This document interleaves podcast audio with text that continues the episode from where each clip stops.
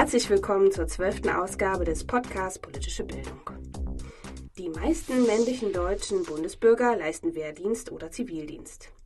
Innerhalb dieses Dienstes ist auch zum Beispiel in Einführungslehrgängen die politische Bildung verankert.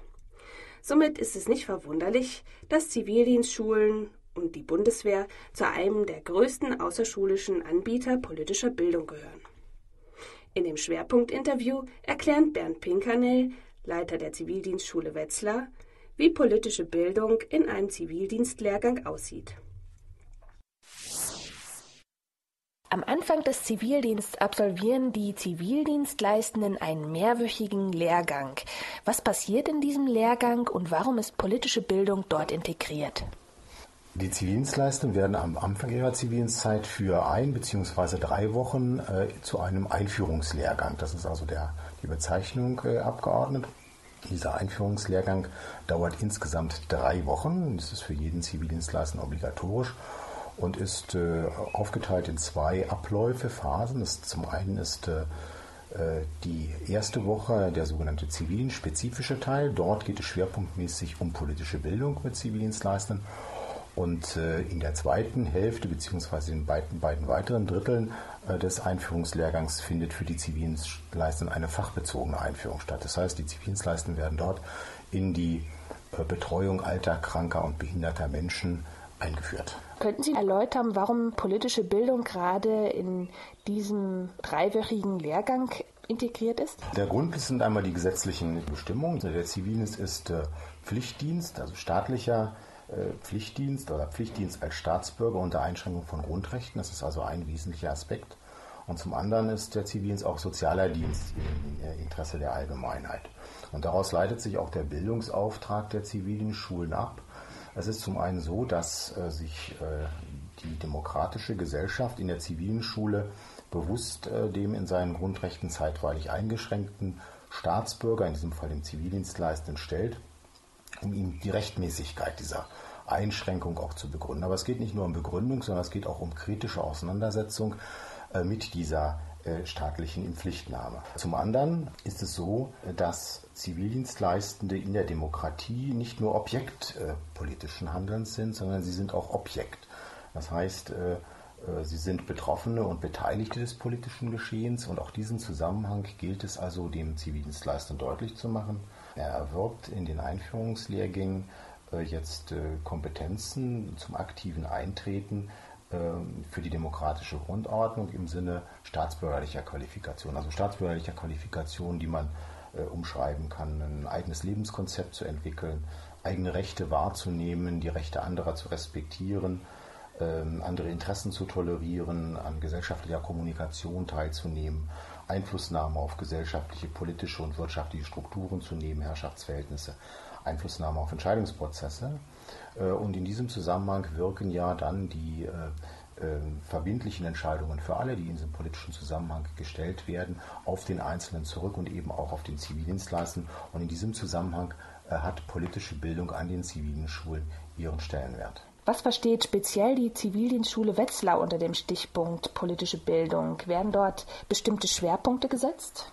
Die Zivildienstschulen haben keine jeweils besonderen Schwerpunkte. Wir orientieren uns in der politischen Bildung in dem einwöchigen Lehrgang ähm, an äh, zwei Handlungs- und Erfahrungsfeldern. Das ist zum einen das Handlungs- und Erfahrungsfeld äh, Zivildienst. Dort wird der Zivildienstleister in seiner Rolle als Zivildienstleister in den Blick genommen, in seinen Ansprüchen und es geht darum, ihn also jetzt in diesem Zusammenhang in seinen Dienst auch einzuführen. Zwei Aspekte äh, oder Themenschwerpunkte stehen hier im Mittelpunkt. Das ist zum einen der Zivildienst, Kriegsdienstverweigerung und Zivildienst in seinen unterschiedlichen historischen Ausprägungen und seiner äh, Perspektive und zum anderen eine Reflexion ähm, der ähm, Rechtsstellung der Zivildienstleistenden. Das heißt also auch eine Information und kritische Auseinandersetzung mit den Geboten und Verboten, denen die Zivildienstleister während ihrer Zivildienstzeit unterworfen sind. Das zweite Handlungs- und Erfahrungsfeld, auf das wir uns konzentrieren, ist das Handlungs- und Erfahrungsfeld, wie wir es nennen, Demokratie und Gesellschaft. Hier steht der Zivildienstleistende mehr in seiner Rolle als Mitglied unseres politischen Gemeinwesens im Mittelpunkt. Äh, bei der Themenwahl orientieren wir uns allgemein an den verschiedenen Dimensionen des Politischen, greifen einen Aspekt des Politischen heraus, äh, der jetzt besonders prägend auch ist für politische Zusammenhänge, für politische Abläufe äh, und entwickeln dann entsprechende Themen. Das heißt, unsere kursleitenden Dozenten natürlich auch orientiert an den Ansprüchen der Zivildienstleistenden werden entwickeln bestimmte Themen, die dann also im Rahmen dieser politischen Bildung bearbeitet werden. Offiziell heißt ja die Veranstaltung Lehrgang und setzt sozusagen auch eine Vermittlungssituation voraus.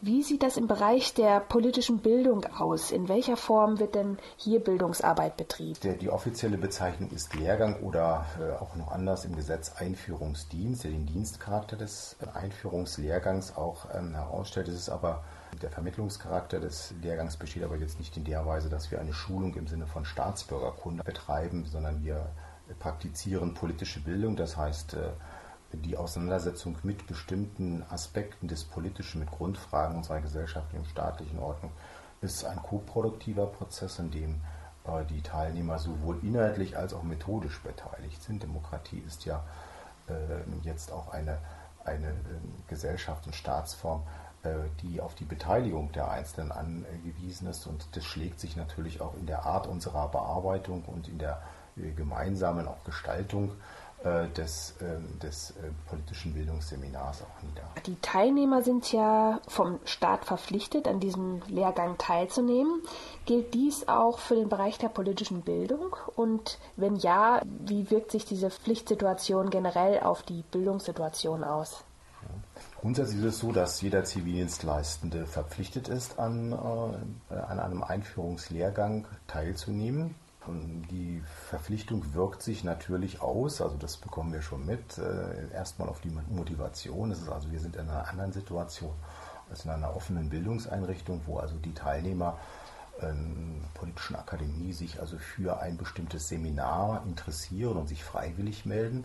Insofern äh, sind wir in einer besonderen Situation, auf der einen Seite einen Pflichtlehrgang äh, zu absolvieren, allerdings, äh, wie ich das jetzt in der im Vor vorhin beschrieben habe, durchaus äh, unter dem Anspruch, die Teilnehmer auch an Inhalten und auch an, den, an der Durchführung zu beteiligen und auch Interessen äh, in die Abläufe einbringen zu können. Es ist in gewisser Weise ein Spagat, den wir also äh, da äh, jetzt auch im Unterricht, in der Unterrichtspraxis vollziehen. Es hat natürlich Auswirkungen auf die Motivation, das ist klar, wobei das jetzt nicht immer nur mit dem Abordnungscharakter äh, des Lehrgangs zusammenhängen muss. Aber wir sind äh, in einer äh, besonderen Situation in einwöchigen Lehrgängen. Wir müssen binnen einer Woche Teilnehmergruppen mit unterschiedlicher Teilnehmerzusammensetzung, was die Bildungsvoraussetzungen angeht, was die äh, Interessen angeht, was die Motivation angeht an bestimmten politischen Themen, binnen kurzer Zeit arbeitsfähige Gruppen äh, zusammenstellen, äh, die dann auch in der Lage sind, mit, sich mit äh, bestimmten Themen in der politischen Bildung zu befassen. Das gelingt uns in relativ kurzer Zeit, ist aber eine, ein Spezifikum äh, der, der Arbeit an einer Zivildienstschule. Im Unterschied zu anderen Bildungseinrichtungen sind die Zivildienstleister relativ kurze Zeit bei uns und es kommt natürlich auch äh, jetzt der, der, Ab der Abordnung des, äh, zum Lehrgang dazu, die sich natürlich möglicherweise jetzt in der Weise auswirkt, dass also die Motivation, sich für bestimmte Fragestellungen zu interessieren, am Anfang zumindest eines Lehrgangs äh, nicht so ausgeprägt ist. Aus was für Bereichen kommen die Mitarbeiter, die diese Kurse leiten und was bringen sie für Qualifikationen mit? Unsere kursleitenden Dozenten und Dozentinnen sind an der zivilen Schule hauptamtlich beschäftigt äh, und bringen in der Regel äh, eine sozialwissenschaftliche Qualifikation mit oder geisteswissenschaftliche Qualifikation, haben also ein entsprechendes Studium abgeschlossen und weil wir bei uns in der Schule auch Fachlehrgänge durchführen, also eine Facheinführung in eher sozialwissenschaftliche Zusammenhänge, sozialpädagogische Zusammenhänge, ähm, haben sie in der, in der Regel auch noch eine Doppelqualifikation, eine berufspraktische Qualifikation im Bereich der Behindertenarbeit, der Altenhilfe, der Kranken Betreuung und so weiter. Mhm. Was denken Sie, kann politische Bildung in der Zivildienstschule leisten und ja, vielleicht auch nochmal der Ausblick in die Zukunft. Also was, was erwartet die Zivildienstschule in der Zukunft? Mhm. Ja, also ähm, allgemein kann man sagen, ist politische Bildung oder Erwerb von politischen Kompetenzen, Kompetenzen, sich also äh, sich politisch zu betätigen, ein lebenslanger Prozess, äh, der nicht abgeschlossen ist, der wie auch immer äh, zu bestimmten Zeiten beginnt und sich fortsetzt. Also der Erwerb von Kompetenzen sich auch ja, in Lebenssituationen, Lebensverhältnissen äh, zurechtzufinden und diese auch politisch zu gestalten. Und äh, diese Form von Sozialisation ähm, ist, äh, wie gesagt, eine lebenslange, ein lebenslanger Prozess, äh, der informell oder auch formell in der Schule meinetwegen auch immer wieder äh, angeregt wird. Und wir haben die Zivildienstleister, wenn man das so betrachten will, äh, nur einen relativ kurzen Ausschnitt. Die Zivildienstleister sind eine Woche bei uns. Und nun könnte man sagen, also die Wirkungen politischen, politischer Bildungsarbeit äh, haben also zumindest was die zeitliche, was den zeitlichen Aspekt geht, äh, dort also eine relativ, eine relativ schmale Basis. Das ist in der Tat so. Allerdings muss man umgekehrt sehen, dass wir die Zivildienstleistenden ähm, an einem wichtigen, äh, an einem wichtigen Punkt ihrer äh, persönlichen, beruflichen, sozialen und auch politischen Entwicklung äh, jetzt auch bekommen. Zwar abgeordnet, aber die Zivildienstleister sind bei uns in der zivilen Schule am Beginn einer wichtigen Statuspassage, also vom Übergang vom Jugend zum Erwachsenenalter. Eine Passage, die also jetzt ja so als Phase des Übergangs, der Selbstorganisation, der Orientierung, auch zum Teil der Selbstinszenierung auch begreifen kann, äh, im beruflichen, im persönlichen, aber auch im politischen Sinn.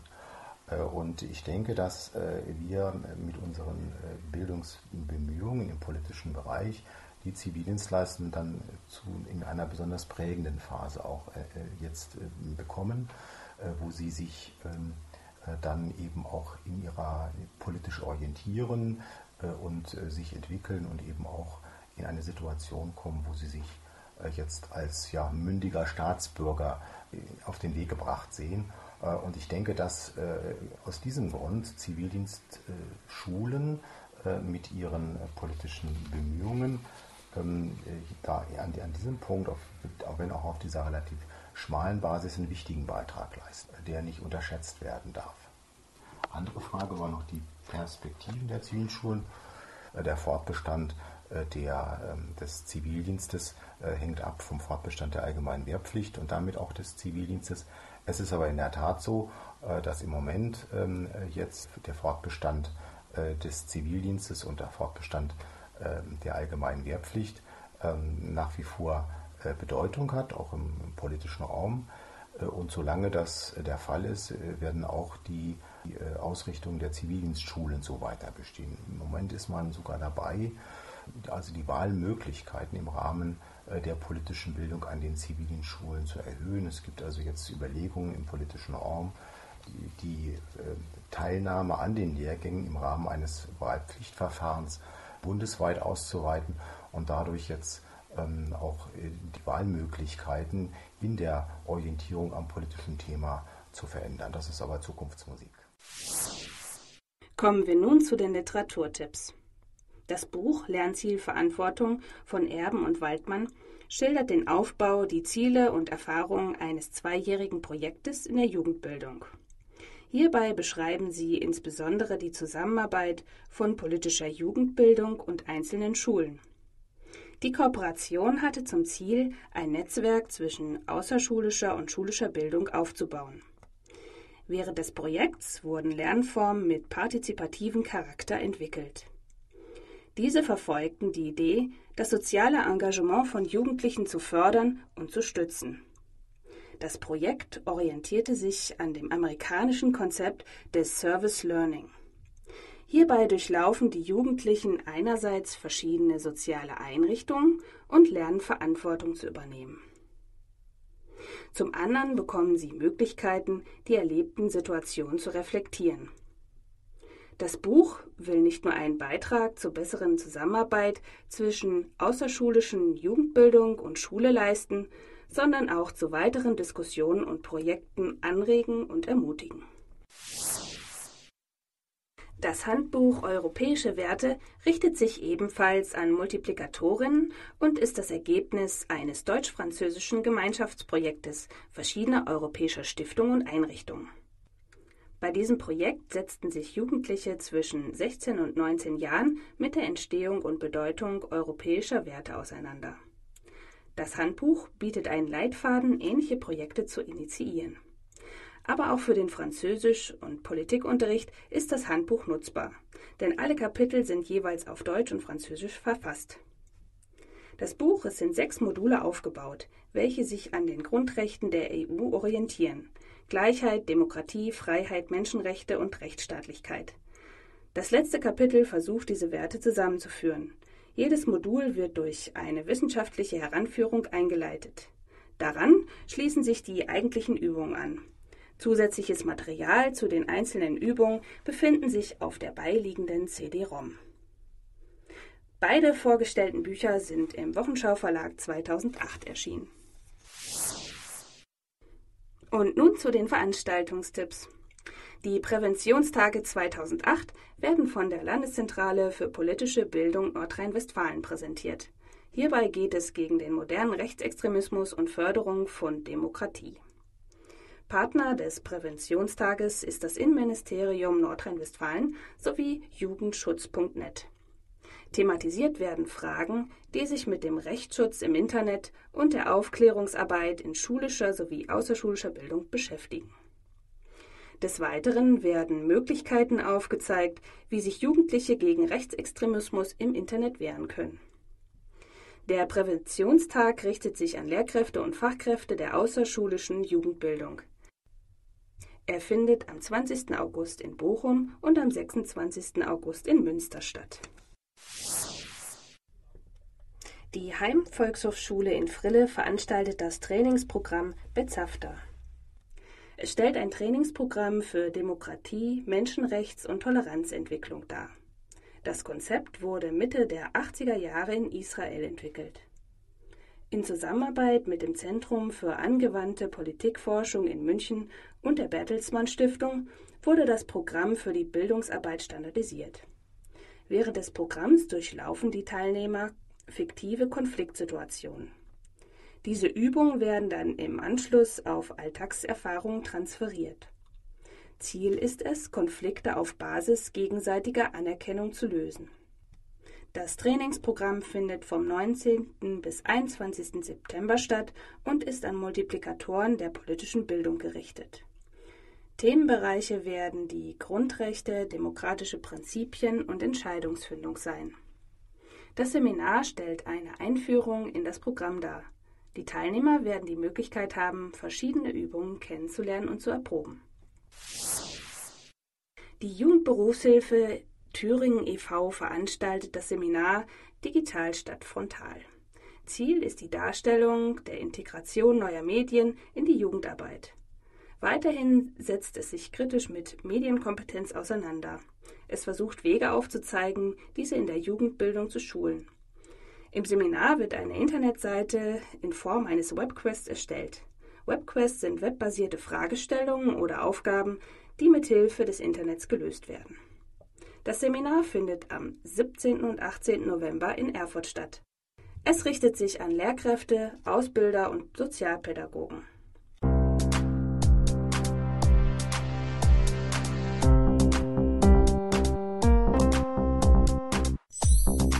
War die zwölfte Ausgabe zum Thema politische Bildung im Zivildienst. In der Redaktion waren Amelie Braun, Nina Evers und Professor Dr. Wolfgang Sander. Produziert wurde der Podcast im zentralen Medienservice der Justus Liebig Universität Gießen.